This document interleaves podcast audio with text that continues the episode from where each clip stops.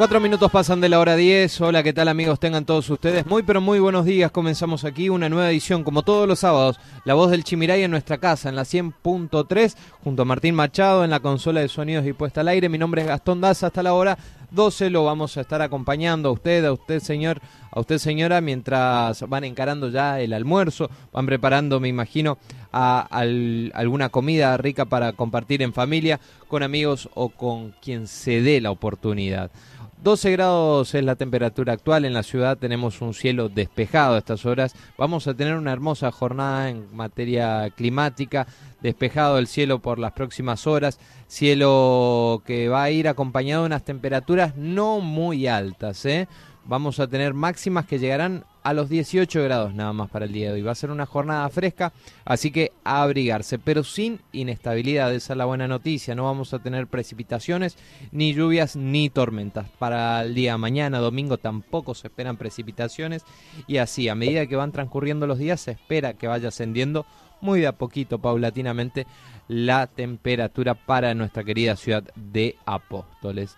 Vamos a hablar de distintos temas eh, en la jornada de hoy temas de los cuales ustedes también pueden estar opinando, pueden estar hablando. Así que los invitamos a que se comuniquen a la línea de WhatsApp 3758 52 25. Nos pueden dejar sus mensajes y vamos a estar compartiendo también los mensajes al aire. Los temas más importantes a continuación en minutos hay mucho, mucho para hablar.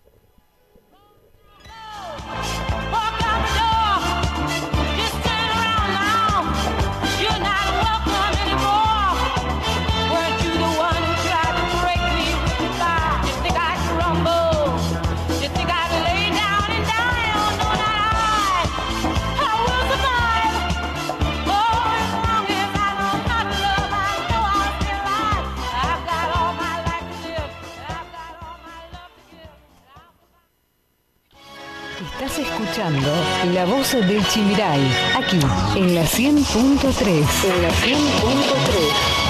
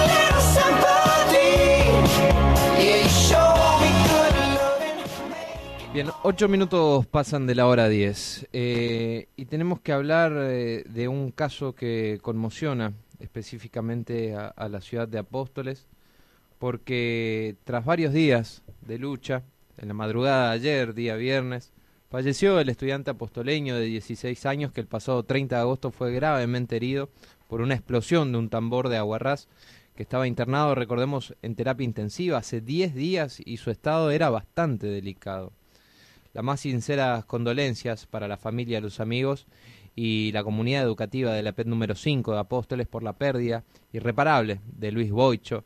Nuestras oraciones están con ellos, expresó la jefa comunal, la intendente María Eugenia Zafrán.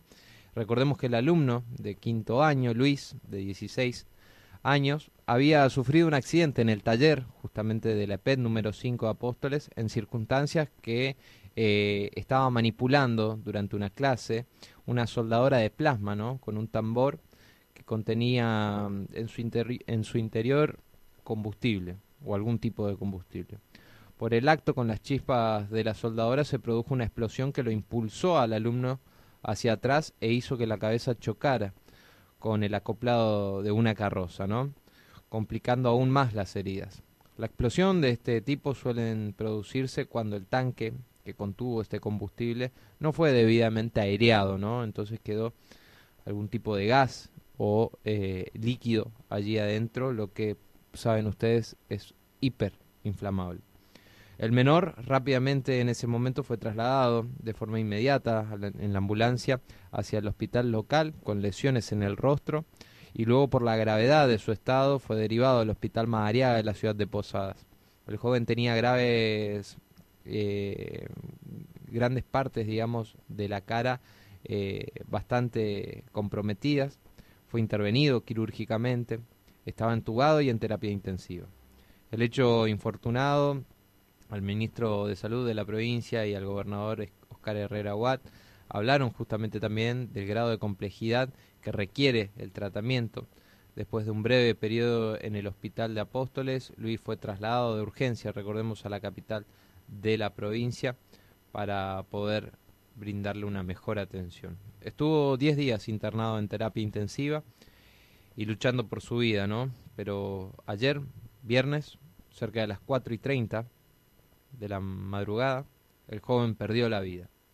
Luis tenía 16 años y cursaba su cuarto año con orientación electromecánica, que provenía también de una familia de técnicos, todos egresados de la misma escuela, ¿no? Y la lamentable noticia que tenemos que dar al respecto sobre la muerte de este joven, Luis, de 16 años, estudiante de la EPED número 5, Fray Luis Beltrán de la ciudad de Apóstoles. Debido a esto, en el municipio se ha, se ha decretado duelo municipal por el fallecimiento del estudiante. La intendente declaró una jornada de duelo en todo el ámbito municipal de la ciudad de Apóstoles luego del fallecimiento de este estudiante a raíz de la conmoción, de la tristeza que generó, digamos, en el pueblo el fallecimiento de Luis Boico, perdón, eh, el estudiante de la Escuela Provincial Educativa número 5, Fray Luis Beltrán, la intendente María Eugenia dispuso la resolución 1215-22 declarando la jornada de duelo en el ámbito municipal. El estudiante, recordemos, resultó gravemente herido el pasado 30 de agosto cuando manipulaba esta soldadora de plasma y quiso abrir este tacho, tanque de 200 litros para la fabricación justamente de un instrumento de la estudiantina. Recordemos que tras la internación también ya el municipio había decidido postergar eh, una semana más el inicio de la estudiantina. Ahora, con esta nueva noticia, vamos a ver qué medidas se toman desde, desde el municipio. También información relacionada a esto, el Consejo General de Educación lamentó la muerte del estudiante de Apóstoles. Desde el Consejo General de Educación lamentaron el fallecimiento de Luis, el estudiante de Apóstoles de 16 años que perdió la vida producto de las heridas que sufrió en este accidente ocurrido dentro de las instalaciones de la EPET número 5 el pasado 30 de agosto. Eh, respecto eh, a lo expresado por el Consejo General de Educación, dice expresamos un profundo pesar por el fallecimiento de Luis Antonio Boicho, estudiante del EPET número 5 de Apóstoles. Asimismo, informamos que se están tramitando las acciones administrativas correspondientes. Nuestro acompañamiento a toda la familia en este difícil momento. Que en paz descanse. Expresaron las cuentas oficiales del Twitter del Consejo General de Educación. El consejo, el alumno, perdón, de quinto año habría sufrido reitero, este accidente en la EPET número 5 de Apóstoles, en circunstancias donde se encontraban fabricando el instrumento como bien conocemos eh, denominado la chancha, ¿no? justamente en el marco de esta, de esta estudiantina que, que se prevé vivir ahora con una enorme tristeza por parte del ámbito educativo y del ámbito social de la ciudad de Apóstoles.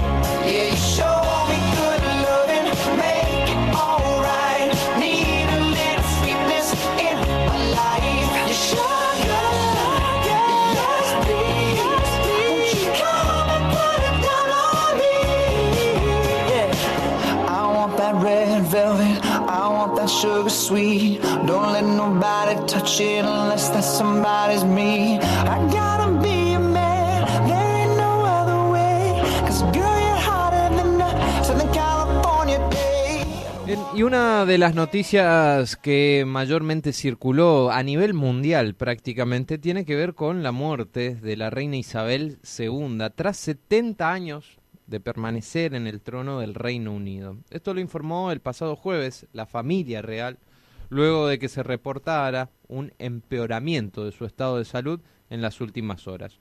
Su legado es una de las monarcas más históricas, porque, repito, pasó 70 años eh, en el trono eh, y ha dejado, eh, la verdad que, muchos recuerdos, muchas fotos icónicas del último tiempo. Tras 70 años de permanecer en el trono en el Reino Unido, la reina Isabel II falleció este jueves a sus 96 años de edad en el palacio de, de Balmorra, informó la familia real. Luego de los reportes oficiales que indicaron que su estado de salud había empeorado en las últimas horas, la reina murió, según aseguran, pacíficamente en la tarde del jueves.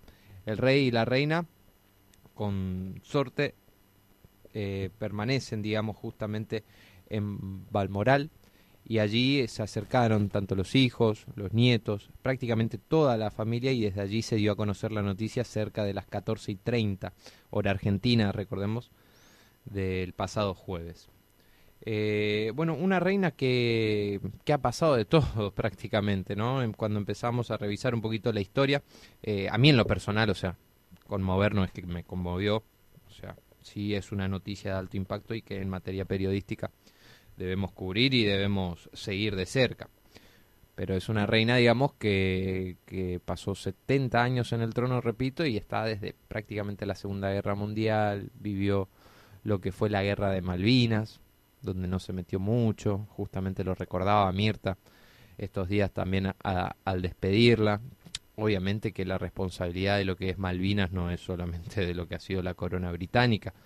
recordemos estaba Margaret Thatcher y los principales responsables de, de, esos miles de héroes que perdimos en las Malvinas son los nefastos militares que estuvieron en la dictadura en ese momento. No nos olvidemos quienes iniciaron todo el conflicto en vez de buscar una solución diplomática. Eh, allí después se desató las consecuencias de una guerra en el cual eh, un Galtieri ingenuo, pensando de que iba a presentar o que iba a prestar apoyo a los Estados Unidos a, aquella guerra, prácticamente nos dejaron en banda y así también terminó la historia de las Malvinas, con varios relatos de por medio, recordemos los medios de comunicación, ya estamos ganando, estamos ganando, en ese momento cuando la realidad que se vivía allí en las islas era otra por parte de, de los héroes argentinos que han dejado su vida allí y que hasta por parte de las fuerzas británicas han destacado el enorme valor con los que han dejado su vida aquellos sí héroes. Pero entre eso, volviendo a la noticia de impacto, tenemos que hablar de la reina Isabel II, que ha fallecido a sus 96 años. Todavía, mm, en lo particular, a mí, que continúen permaneciendo los, reinados, y quizás una cuestión cultural o de historia puede, puede representar algo, ya que tengan influencia en cuanto a las decisiones políticas que se toman hoy en día, ya me parece un poquito un poquito antiguo, ¿no? Pero bueno, no no por eso podemos de tirar por al, de echar por tierra, digamos, lo que ha sido la figura emblemática de la reina Isabel II, donde ha pasado miles de cosas, ha asumido la corona muy pero muy joven y ha permanecido allí 70 años hasta el pasado jueves, donde con sus 96 años se ha despedido y, y falleció la reina Isabel. Estás escuchando La Voz del Chimiray, aquí en la 100.3. En la 100.3.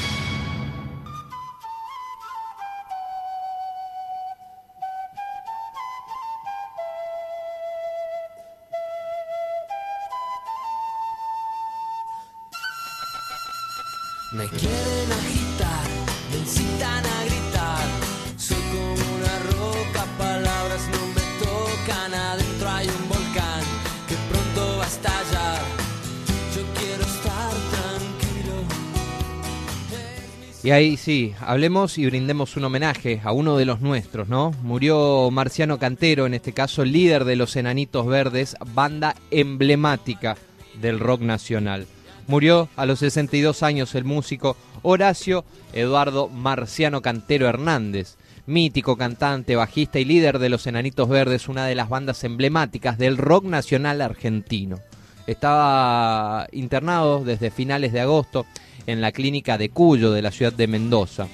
Eh, esto lo confirmaron también eh, el día jueves, donde lamentablemente con 62 años se despide uno de los líderes de las bandas que han hecho historia, no solamente en la Argentina, porque quizás en la Argentina ni siquiera ha tenido tanta repercusión como lo ha tenido en países eh, de Latinoamérica como es México, como es Colombia, en los Estados Unidos. Son muy conocidos los Enanitos Verdes y con mucho éxito de manera internacional. Así que un cariño muy grande para quienes son amantes del rock nacional, para quienes son amantes de los enanitos verdes y despedimos a uno de los ídolos, claro que sí, en este caso murió Marciano Cantero.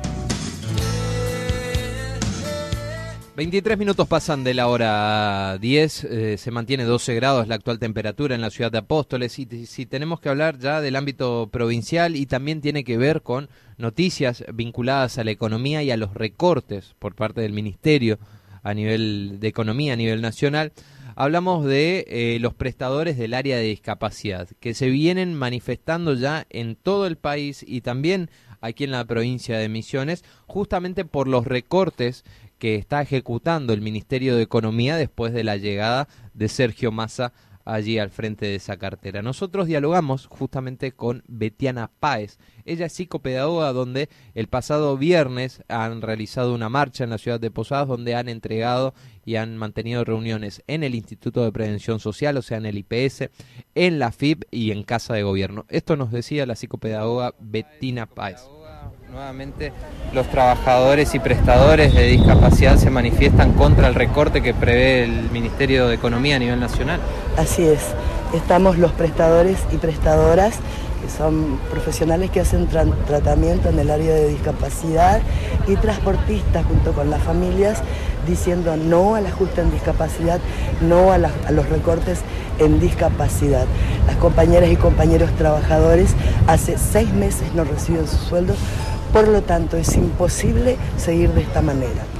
No sabemos dónde está ese dinero, porque si Massa dice que no hay recortes en ningún área y menos en discapacidad, queremos saber dónde está esa gran masa de dinero, si en la superintendencia, si en la FIP, si en las obras sociales, quién está trabajando con nuestro dinero, por lo cual los prestadores y prestadoras no reciben el pago que les corresponde. Justamente en el marco de la recorrida hoy una de las paradas es el IPS. ¿Por qué el Instituto Provincial? Porque también el Instituto Provincial este, nos está debiendo a prestadores y prestadores desde hace varios meses. Está incumpliendo con lo que le corresponde, que es pagar a las prestadoras y prestadores los tratamientos que realizan. Este y exigimos. ¿Hace cuánto tiempo se viene dando por parte del IPS? Hace tres meses en algunos casos, hace dos meses en otros casos. Nada es igual. Algunas están al día, otros no están al día, así que no sabemos por qué liberan fondos para algunos prestadores y para otros prestadores no. ¿Qué obras sociales se ven comprometidas principalmente? Mirá, tenemos City Salud, IOFA, eh, OSPACA, OSPEC, camioneros, el poderoso camioneros de la CGT, OSACRA, SOMU, SPS Salud, OSPRERA, OSPIN, OSPAT, eh, aeronavegantes, eh, del calzado, de petroleros, de gas, una enorme cantidad de obras sociales que no están cumpliendo desde esta movida desde el lunes. Vemos, ayer a la tarde hemos visto que muchas obras sociales están eh, pagando algunos prestadores en la provincia, pero están pagando en algunos casos el mes de mayo o el mes de junio y estamos en septiembre. Si bien hablamos de las complicaciones que genera justamente a los trabajadores de esta área, ¿qué perjuicios también se les genera a las personas con discapacidad? Los niños y niñas y jóvenes con discapacidad que reciben tratamiento y dejan de, tenerlo y es un retroceso muy grande y es un retroceso que los perjudica de por vida y que además incide en el proceso de enseñanza-aprendizaje, porque en las escuelas donde recibimos a nuestros niños y niñas con discapacidad, es necesario que tengamos ese tratamiento para cada una de la especificidad de la discapacidad para que podamos seguir adelante en el proceso de enseñanza-aprendizaje. Y ni hablar de la inclusión y de la integración. En caso de no obtener respuestas, la próxima semana volverán las medidas. Nosotros hoy vamos a hacer una asamblea. Ya en Buenos Aires hoy están levantando los acampes porque tuvieron la posibilidad de obtener mesas de diálogo con la ANDI y con Andy es la Agencia Nacional de Discapacidad, van a estar los referentes sentados a la mesa para ver cómo vamos a ir solucionando de a poco todos los temas atinentes al área de discapacidad. Gracias, Betín. Por favor.